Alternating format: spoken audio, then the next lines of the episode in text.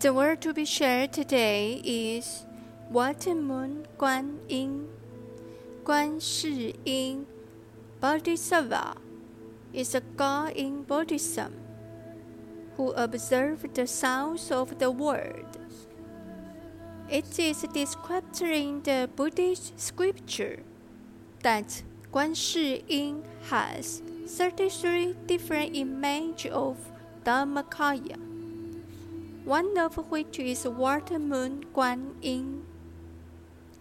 Water moon means that the moon in the water is just the image of the moon, not the entity of the moon.